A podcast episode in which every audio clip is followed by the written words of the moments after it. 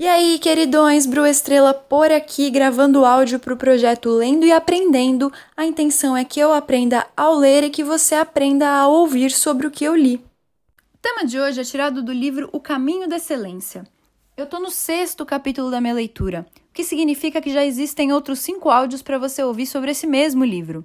1. Um, excelência é muito mais. 2. Excelência e motivação. 3. Excelência e concentração. 4. Excelência e equilíbrio. E 5. Excelência e desenvolvimento pessoal. O tema de hoje é excelência e saúde interior. Todos nós sabemos que existem doenças do corpo. E sempre que o nosso corpo fica doente, a gente procura tratamentos, a gente procura médicos, a gente procura ajuda profissional para curar essas doenças físicas. Mas o que a gente não se dá conta é que existem também doenças próprias da alma. E pelo fato de não nos darmos conta dessas doenças, esquecemos que é preciso saber como preveni-las. E muitas vezes as doenças da alma podem acabar refletindo no corpo. O autor diz que não só saber como preveni-las, às vezes é necessário saber como diagnosticá-las, ou seja, reconhecê-las em você e tratá-las de modo correto. Quando você está doente, você não finge que a doença não existe e pronto, se finge por curado. Você primeiro admite através de um exame, através de uma consulta médica e depois trata dessa doença, busca a solução química ou medicinal, por assim dizer, que seja mais indicada para curar essa doença, pois da alma é a mesma coisa. É necessário, quando estamos doentes da alma, saber como diagnosticar, reconhecer essa doença e buscar a solução mais adequada e correta para a sua cura. Nossa vida é bem mais do que o corpo. O ser humano é alma vivente, segundo já diz em Gênesis 2:7. E o autor destaca aqui três doenças que são as mais graves que podem atingir a nossa alma. A primeira delas é a estupidez, a segunda delas é o rancor e a terceira delas é a ingratidão. Vamos falar de cada uma delas individualmente. Estupidez. Quem é uma pessoa considerada estúpida? É toda pessoa que desistiu de pensar. Que quando ouve algo de alguém já não aprende mais, simplesmente desistiu.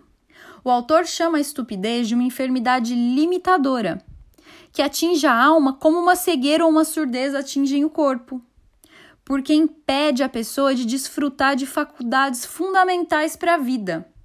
Quando você está com a doença da estupidez, você não consegue mais pensar, você não consegue mais refletir, você não consegue mais raciocinar antes de tomar decisões e antes de se posicionar ou de tomar atitudes mesmo.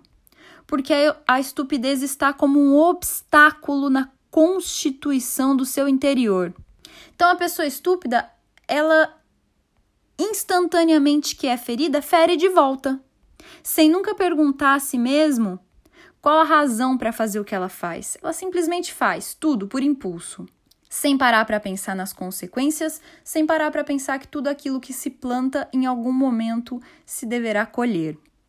Pois bem, a notícia boa é que para a doença da estupidez existe um antídoto e o tratamento ideal para curar a estupidez é a reflexão profunda e espiritual. É a coragem para interromper de vez em quando o seu instinto de bater e levar, sabe? Levar e bater, quer dizer. É quando algo acontecer, parar, pensar, meditar, esquematizar a escolha mais sábia a se fazer. Se você se encontra num ponto da sua vida que já é incapaz de pensar ou de raciocinar e simplesmente quer rebater, sinto muito, mas você está com uma doença, essa doença se chama estupidez. Sugiro que você comece a ter mais momentos de reflexão e a buscar em si mesmo razões para fazer o que você faz. Um tempo atrás, essa pergunta me veio de maneira muito forte. E bom, agora nesse momento ela se repete. Uma pergunta-chave para você conseguir curar sua estupidez. Por que você faz o que você faz? Se faça essa pergunta. Antes de tomar uma decisão importante ou quando você pensar, eu vou fazer isso, para, pausa o universo e pensa: por que eu vou fazer isso? Por que eu faço isso? O que te leva a fazer isso? Aonde isso vai te levar? Esse tipo de pergunta é simples, é tranquilo de teorizar, mas na hora de fazer pode mudar todo o rumo da sua vida, o rumo do seu posicionamento diante das coisas. A segunda das doenças da alma mencionada pelo autor é o rancor. O rancoroso, ele é uma esponja, ele vai absorvendo toda sorte de mal. Ele absorve mágoa, ele absorve ressentimento, ele absorve decepção, ele absorve, absorve inveja. Se por um lado a estupidez era uma enfermidade limitante, o rancor é uma enfermidade degenerativa, segundo o autor, porque faz com que o ser humano define a pessoa passa a viver, quando está rancorosa, em função de suas mágoas, aprisionada naquele passado doloroso e permanente. Permanente, permanente, que vai ficar para sempre ali com ela. Por mais que seja passado, vai ser permanente, porque ela faz questão de manter no presente da vida dela. Pois bem, o remédio para a doença do rancor é o exercício decidido e firme, repito, decidido e firme do perdão. O perdão não é um favor que a gente faz para quem nos magoou.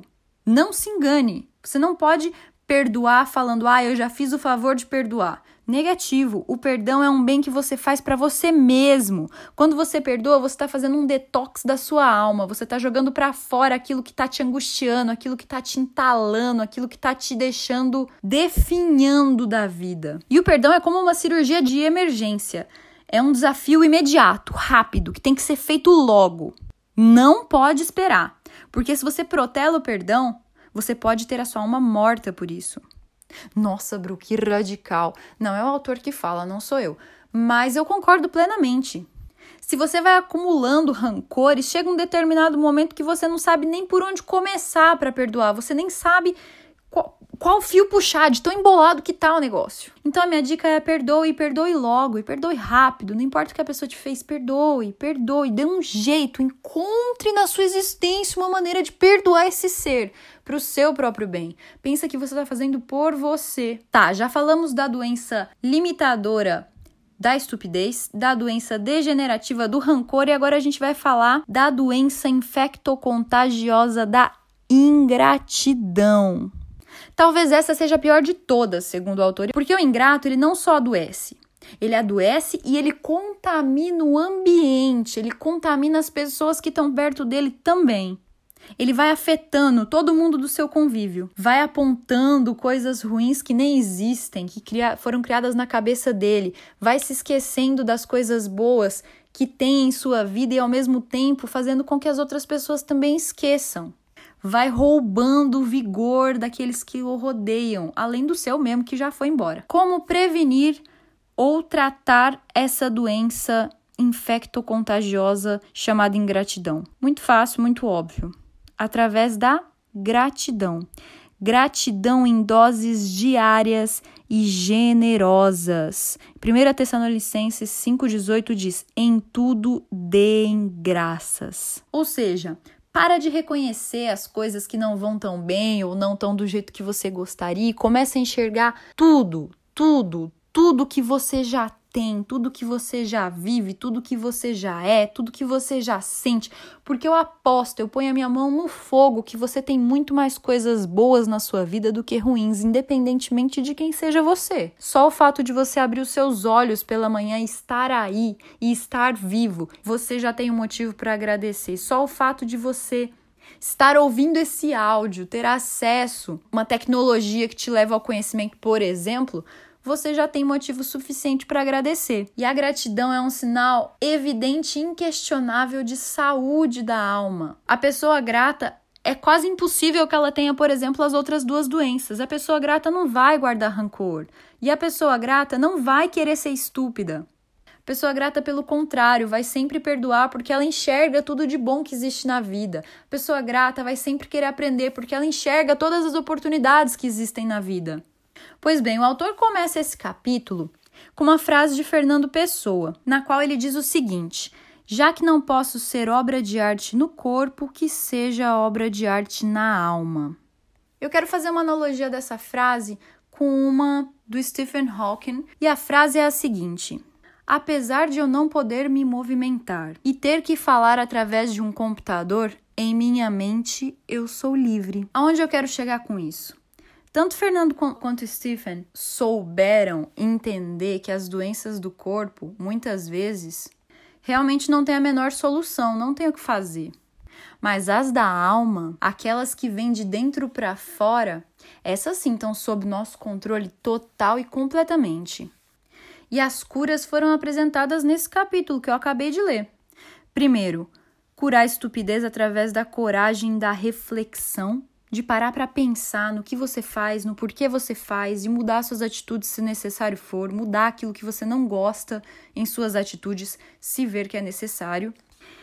Em utilizar-se do perdão para curar a doença do rancor e, por fim, conseguir curar tanto a ingratidão quanto todas as outras doenças possíveis da alma através do exercício contínuo e decidido, porque estar grato não é um estado de espírito, é uma decisão. Você resolve, você diz: agora eu vou ser grato. E as coisas acontecem. Então, estar grato como uma forma, um estilo de vida constante. O tema do dia foi esse. Se você gostou, dá um like para eu ficar sabendo, faz um comentário com feedback sobre o que você achou, o que você aprendeu e volta para ouvir porque amanhã tem mais. Sucesso e paz, até o próximo áudio.